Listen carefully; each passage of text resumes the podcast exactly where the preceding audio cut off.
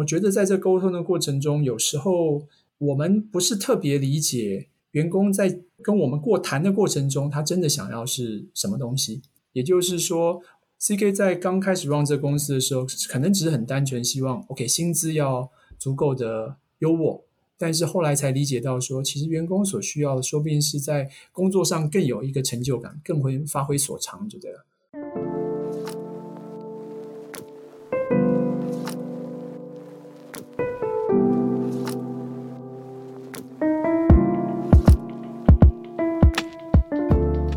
大家好，我是 AMA 台北摇篮计划的 Jasmine。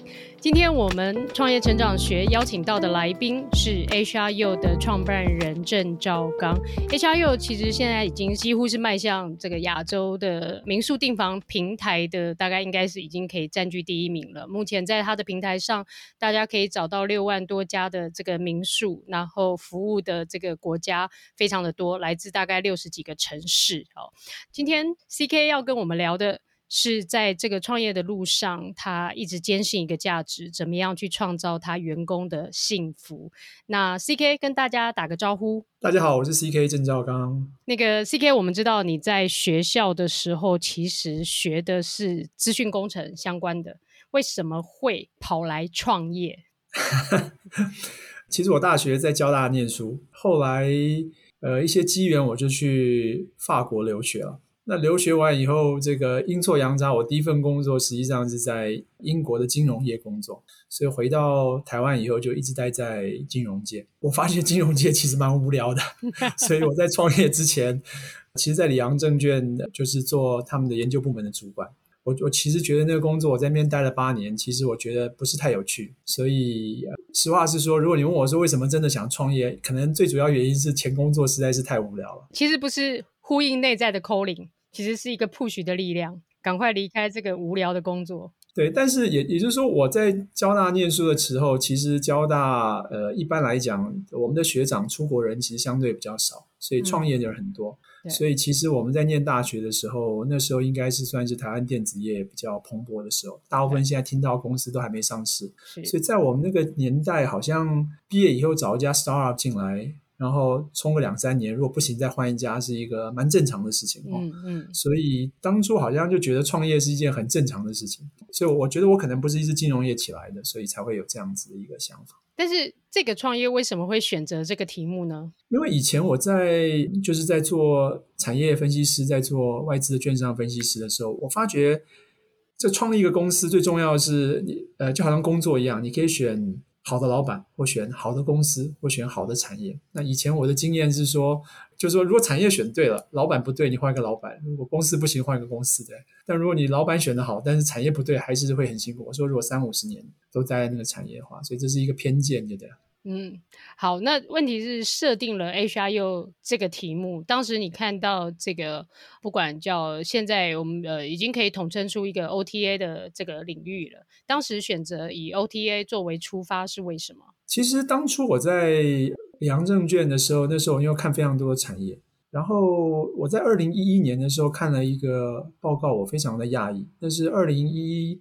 年，他应该是讲二零一零年，就是美国的 Internet 公司产生现金最多的公司。诶，我对这个事情还蛮有兴趣的，因为那时候我在里昂证券看科技业，看很多手机。那我那时候觉得软体应该才是前景，那也觉得 Mobile Internet 应该是一个趋势。那那时候看 Internet，我发现说，诶，这个产生现金流最多的公司啊，也不是 Facebook，也不是 Google，也不是 Amazon，实际上是一家公司，就是现在的 Booking.com，就这样。嗯。我才想说，哎，这产业很特别，所以做完研究以后，我就发现说，哎，这个产业为什么全世界就只有那几家公司有？为什么亚洲或者是各国家好像还没真的开始做？所以那时候是在完全不懂的状况下，完全没有 background 这 knowledge 的情况下，就进了这个产业，就对。所以实话是因为搞不清楚状况才进了这个产业。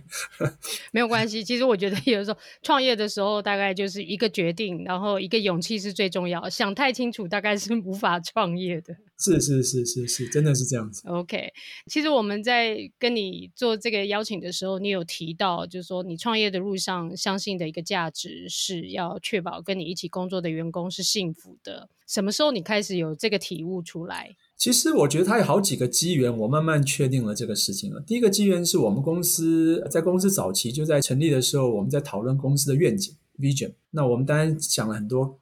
这个高大上的东西，但老实说，那个讲出来，我心里都没有一个人感动。我说这跟我创业没关系，这跟我创业没关系。那我同仁就说，CK 因为是 vision 的关系，你一定要自己白眼，你最 care 什么东西？那我脱口就说出了，我说，因为我们公司有一个年轻的工程师，现在还在我们公司工作，他叫苏皮哈。我说，如果苏皮在我们公司结婚生小孩买房子，我觉得我这一生就成功了。那当然这是没办法写，但这个印象就一直在我心里面。那我觉得第一个契机是二零一八年的上半年，那时候我们遇到一点机会，有一个诟病的机会发生了。那我们就拿了一个 offer。那我拿到那 offer 就开始跟我同样创业，是我高中同学，也是现在就是我的 partner 一块谈这个事情。我说：“喂，伟成，呃，现在要怎么样？”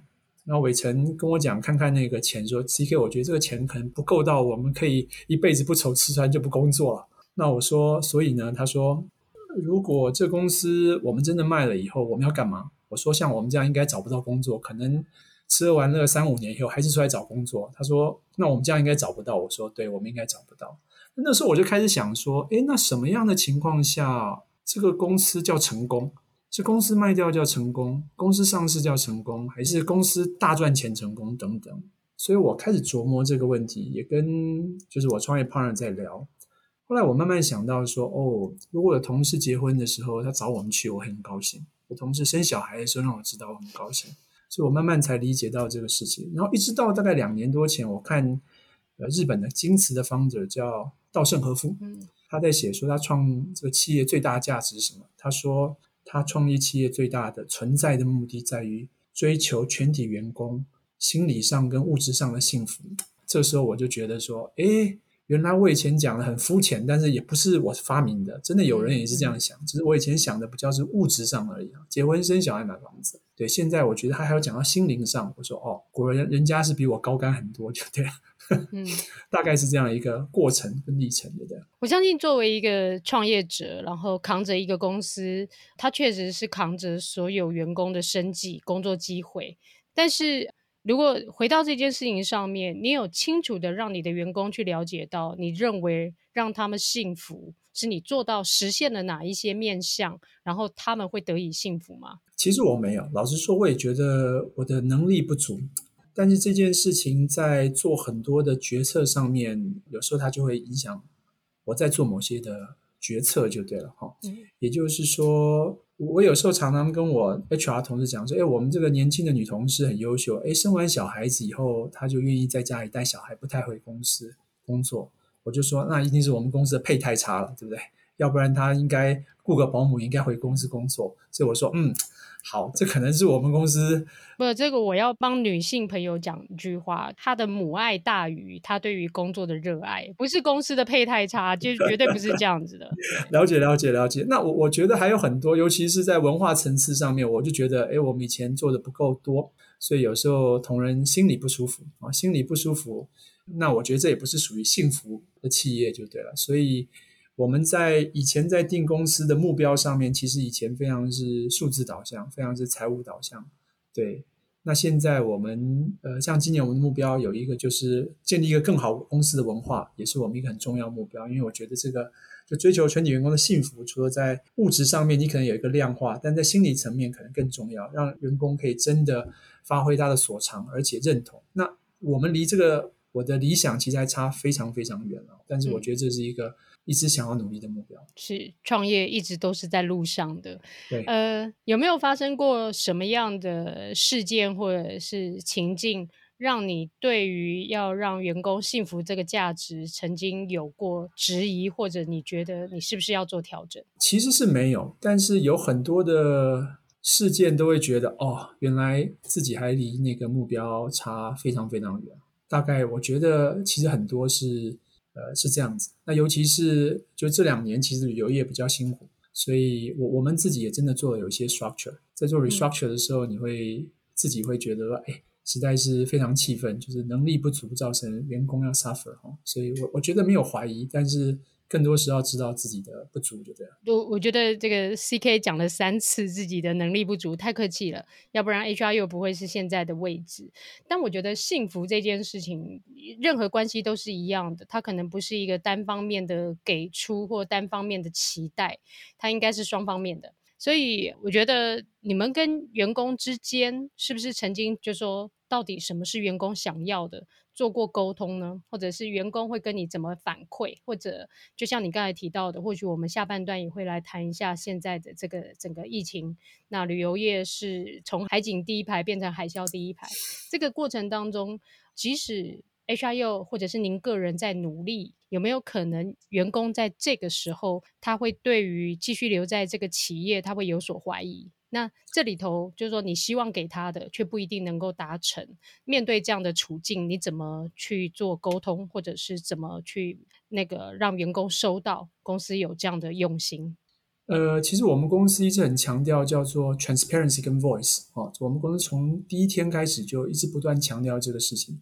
CK，我从创业第一天开始就每一个礼拜都会写一封信给全体员工，对不对？一直到现在。那我们公司所有人都看得到我们公司所有数字，包括财务上的数字、现金的数字，什么都看得到，对不对？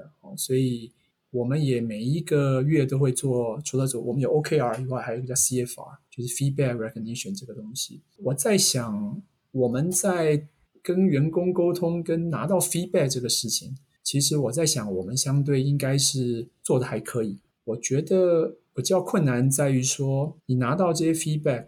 然后你也认知到有些地方需要改进，但是你可以多快改进，或者是你有多少资源可以改进，我觉得这才是难的哦。所以就是最后还是会牵涉到说，如果我们的 management team 包括 CK，如果我们能力够好，我们在把这产业做得更好的时候，我在想，我们对整个的员工或甚至对我们呃所有的 partner 都可以给他们更多的幸福感，对。嗯，我想了解从员工的角度。在这个共同经营幸福，我觉得应该是比较接近是共同经营幸福的路上。那员工，你会希望对员工有什么样的期许，或员工也可能要负责任做到的会是什么？其实我们在跟员工很多沟通的时候，我们自己老实说，心里真的是自己反省的比较多。哦，那也就是说，我觉得在这沟通的过程中，有时候我们不是特别理解。员工在跟我们过谈的过程中，他真的想要是什么东西？也就是说，CK 在刚开始 run 这公司的时候，可能只是很单纯希望，OK，薪资要足够的优渥。但是后来才理解到说，其实员工所需要的，说不定是在工作上更有一个成就感，更会发挥所长，就对了。但是在我们在跟员工沟通的过程中，我觉得我们有时候因为企业在这个阶段。并不是有那么充足的资源，也不是有那么多的位置，所以常会造成呃员工有一种呃有时候有志难伸，或者是还没有办法发挥到所有的 potential。那我觉得这实际上是有点可惜。但我们可能也不能一直都要求员工说，你要考虑到我们还是一个 startup，所以还是回到最原始的，就是说我我想我们应该努力的方向，或是花的努力的程度，可能要比员工那边要来的多，我觉得。嗯。好，上半段的节目我们听到 CK 他的希望能够创造员工幸福的这个价值观哦，然后也可以看到这个老板非常的自省，一直都觉得是自己做不好，但我相信在 H I U 的工作的同仁应该是觉得这个是一个对的品牌，可以待在这里的。下半段我们再回来会请 CK 跟我们聊一下现在旅游产业面对到的经营环境的问题。我们休息一下，再回到现场。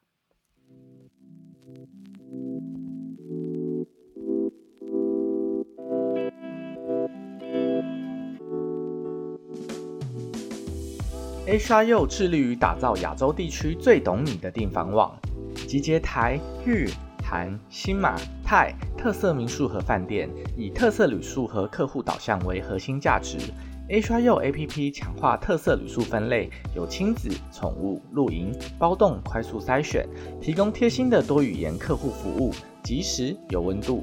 疫情期间，HRU 全力打造全台最大防疫旅馆订房平台，居家检疫、居家隔离、自主健康管理全部一站搞定。立即下载 H R U APP，体验最贴心的订房体验吧。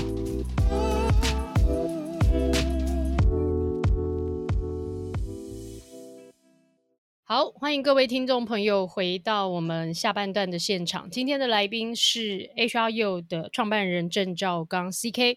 CK，今天我们录音的日期刚好是七月二十三号，礼拜五。那今天那个政府宣布，台湾会在七二七的时候降回二级哦。但是事实上，整个产业包含差旅，可能都还不是那么的方便。那事实上，二零二零年开始，我们的旅宿产业这几年在台湾，我观察到创业圈其实有一个区块是旅游新创。旅游科技的新创，大家都做得很好，但是我相信大家也都没有意料到，二零二零会受 COVID nineteen 影响，那更没有意料到今年，没想到这个疫情对台湾来说是一个反扑啊，因为我们以为台湾是安然过关了，然后呃应该是防疫的模范生，但它还是产生了现在的状况。那我们录音的这个当下，事实上还在受疫情影响中。事实上，我相信可能接下来已经会变成是某一个常态的发生。跟呈现了。你作为经营业者，在这一波里头，你怎么看待这个疫情？我其实觉得疫情对我们是呃很好的事情，实话是这样说。也就是说，我们基本上是一个后进者。如果是按照正常企业或者是整个产业的竞争状态，我们要从后面超车，基本上是不可能。那因为有这个非常非常剧烈的变化，所以我觉得。这对比较小、比较新或者是稍微灵活一点公司，这是好事情了哈。嗯，对，这是我基本上比较基本的一个看法。那当然，第二点就是说，台湾再怎么样，相对受到的影响还是比全球所有的国家都还要轻。所以，也就是说，我在想，台湾的业者受伤的程度应该相对也还是在好。所以，从比较的基础上来讲，我觉得其实这两年对台湾的旅游新创哦，应该是一个稍微比较正面的事情。嗯，那个 CK 是用很正面的角度在看这个的。第一个部分，其实疫情带来的影响很可能对产业造成新的洗盘、新的排序，大家那个 table 会变得不太一样的。第二个部分是相对于其他国家的影响。虽然我们现在感受到很多的不方便，但终究台湾受的相对是没有那么剧烈的，应该还是大家可以承担得起的。在这个疫情期间，从去年二零二零到此刻，HRYO 在因应疫情做了哪一些调整呢？其实从去年刚发生疫情的时候，跨境的旅游大概占我们将近七成左右的生意。跨境在疫情发生二月底三月初的时候，基本上就归零了。所以我在想，对我们的影响也非常大。那但是因为这样子，我们就开始做转型，也就是说，我们花更多的资源在做国旅。以前其实我们做呃旅馆的部分非常少，因为以前我们是全亚洲跨境的民宿的平台。去年我们也做了比较多的旅馆。去年的下半年，台湾的国旅就爆发了。好，所以我们在去年一整年最后。看起来经营的结果应该算是过去这三四年来应该算是最好的一年，就对了。也就是说，不管从公司的成长、费用的呃降低，或者是所有的这个 financial 的 metric，所以因为跨境不见了，我们进到一个新的领域，然后在国旅上比较多的琢磨，所以总的结果来讲，我在想可能是我们近几年来比较好的。嗯，那今年当然又有另一个意外，也就是说，当我们大部分的生意都转成台湾了以后，台湾在五月中之后就有一个比较大的一个影响，所以几乎所有的旅游等等就基本上是 shut down。呃，again，我觉得我们跟去年一样，今年稍微比较幸运一点，也就是说，我们在看到这波疫情来的时候，旅游出游方面当然就基本上是归零，但是还有另一个。呃，比较不受影响，甚至因此而蓬勃发展，实际上是疫情相关的住宿，包括你的自主健康管理啊、居家隔离啊、居家检疫啊，还有很多这个快筛公司筛了以后你需要住宿等等。那我在想，呃，我我们在这方面做的还还不错，所以我觉得我在想，我们今年大概会是过去这呃三四年来，应该是也是会是一个比较好的一年，对不对？所以这是呃，我觉得我们稍微比较幸运的一个地方。所以应该是这样讲哦，就是说，其实包含 AMA 台北摇篮计划所属的基金会，我们在五月底开董事会的时候，我们的董事也提醒我们不要浪费这波疫情。然后那个时候五月二十七号，大概就是大家开始居家工作的第二周、第三周了。所有的事情，大家在一个移转中，而我觉得。我意识到那个移转很多是新能力的移转，那我想应该很多公司，特别台湾的一些上市公司，在五月下旬其实是要开董事会的。大概我觉得台湾现在应该不少公司现在把线上会议都做得非常的好了，非常的完整。然后特别是反正都飞不出去嘛，线上会议的出席率甚至于还更高一点的。那这个过程当中，回到 HRU 的内在体质，刚才提到了，就是说。业务面向上面，不管叫做被迫做改变，或者是叫做选择做改变，那回到内在体质，在这个过程当中，你有观察到团队创建了什么样的能力吗？或者是在心态上面的一些转变的过程？我觉得我有几点观察。以前在还没有疫情来之前，我对于呃传统的 OTA 或者是台湾的旅行社，跟我们在比较稍微新创的这个产业比较。呃，技术导向的公司，我并没有那么大的体验。但是在这次疫情来的时候，我觉得像呃我们这样平台型技术导向的公司，在转身上面还是比较快的。所以就是说，因为大部分都是工程的团队，所以我们要做某一个转换的时候，可能速度上会比较占优势。那我觉得同仁的心态上也比较没有那么大的一个挣扎哦。也就是说，当我们呃，日本、韩国、泰国这些生意不见的时候，我们有办法比较快的，呃，把人员调来做台湾的部分。当我们在民宿部分，呃，跨境受到影响的时候，我们有办法拿来做呃旅馆。那甚至我们也在这个月，我们也开始做更多的露营等等哦。所以基本上我们都是以住宿为一个出发点，呃，在这样的一个专业领域上面，我们在做发散。那至少运气也稍微好一点点，所以在这波，我觉得，如同我最早讲的，就是说，如果是一个承平时代，我们要从后面追，可能比较不容易。对，那当然这段时间我们同仁也非常辛苦，因为他可能刚早进来的时候，他是呃负责日本的业务，他是说日文的，甚至我们外国的同事他都要做一些台湾的事情，所以我觉得对同仁相对来讲，他其实是比较辛苦。那但是呃，我在想结果上面，我在想。我在想，我们同仁应该会感觉到很骄傲，在这段时间我们自己的表现。嗯，所以在可以听得出来，如果是比如说同仁过去，我相信。包含提到这些业务同仁，他可能过去可能在负责海外或者东南亚其他国家，但他现在得要把他的内容关注回到台湾了。那他自己的这个心理上面愿不愿意改变，还有就是那个关注的那个内容搜寻的那个角度，那可能也都会不一样。所以这个时候其实是一个能力的增长。那我们刚才在录音之前也跟 CK 聊到，这段时间大家都居家工作嘛，居家工作上面，你觉得在这段时间上面的管理对你有没有什么影响？老实说，是影响不太大，因为我们从去年因为疫情的关系，看到国外在家工作，其实我们已经准备了一段时间，所以过去这呃十二个月，其实我们已经练习这样的事情非常久了。就像今天政府宣布说，这个从三级降成二级，那我们也决定说，呃，至少在家工作可以到八月底。那最大原因是我问同事下来，我自己的感觉也是这样，就是说。在家工作可能甚至效率会更好一点点，因为呃，我我们对这套模式其实已经相对来讲蛮熟悉的。那再过来就是说，我们一直都是一个跨境的平台，所以我们我们在很早就有日本的团队，有韩国，有北京，有泰国，呃，马来西亚，甚至以前还有香港，所以跨境远端的工作对我们来讲。我我觉得这实际上是一个竞争的优势，就相对于稍微比较传统一点的业者来讲，这可能是我们稍微小小的优势。了解。好，那我也想问一下 CK，现在不管是没有受疫情影响，我觉得 HRU 长久经营下面，你期待你把 HRU 带到一个什么样的阶段？然后你有什么样的画面关于 HRU 的这个描述？我还是这样讲，就是说我怎么评定 HRU 是不是成功？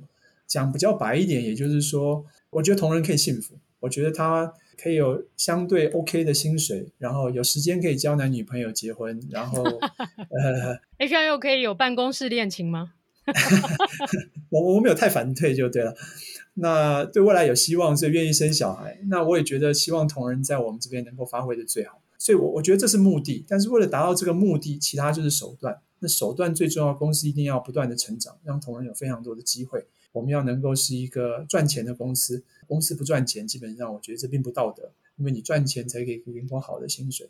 你成长的过程中，你可以让同仁有非常多发挥的机会。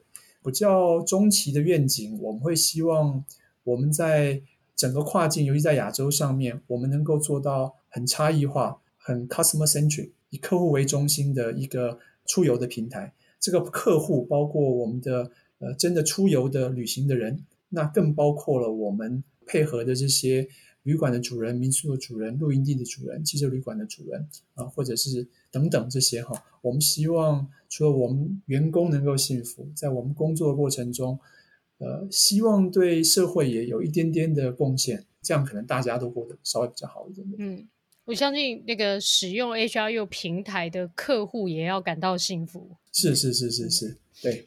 那 CK 自己的人生直至呢？你自己觉得在这个工作上的实现，哪些事情发生的时候，你会评定你是一个成功的创业者，或者是一个幸福的创业者？老实说，我以前刚创业的时候，从来没有想到我需要考虑这个事情。所以以前刚开始创业的时候，看的书都是如何 run 一个团队，如何有好的执行力，如何设定目标，然后发觉说这好像公司还是经营的不太好。第二个阶段，我看的书就是如何激励别人，如何做个好的领导者，如何沟通。这第二个阶段，发现公司好像还是蛮糟的。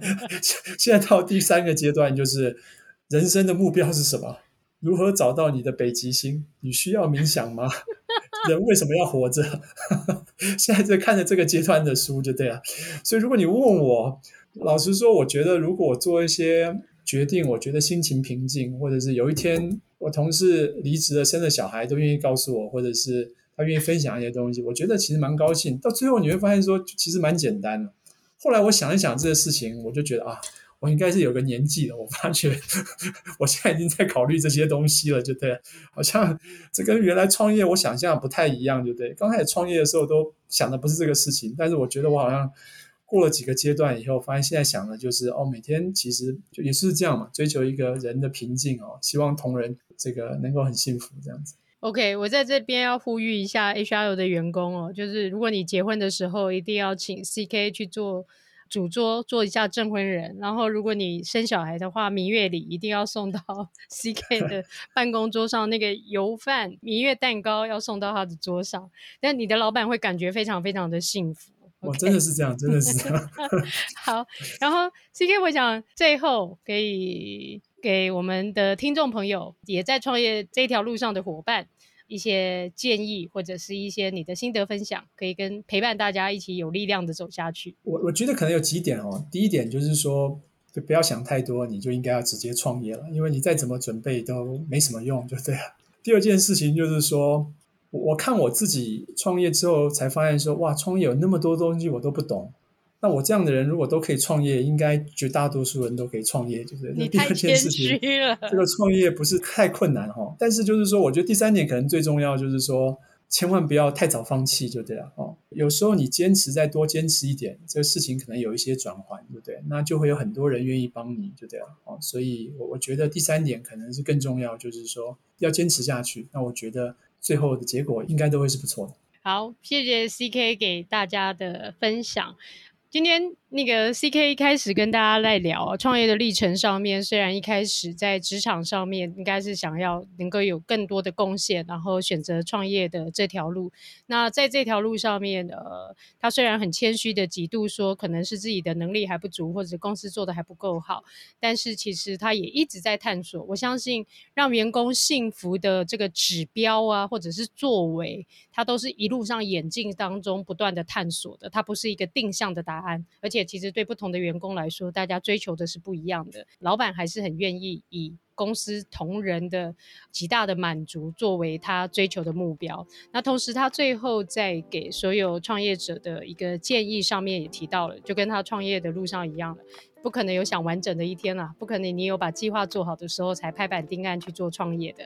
事实上是，如果你决定了创业这条路上，那你就应该勇往直前，采取行动，同时在每一次的决策上面能够有更好的坚持去 support 你自己的决定。好。再一次感谢各位听众朋友的收听。如果你喜欢 AMA 与 Meet 创业小聚合作的单元，欢迎你分享给你周边的朋友，也记得订阅创业新生代，让更多的人可以听到创业家精彩的故事。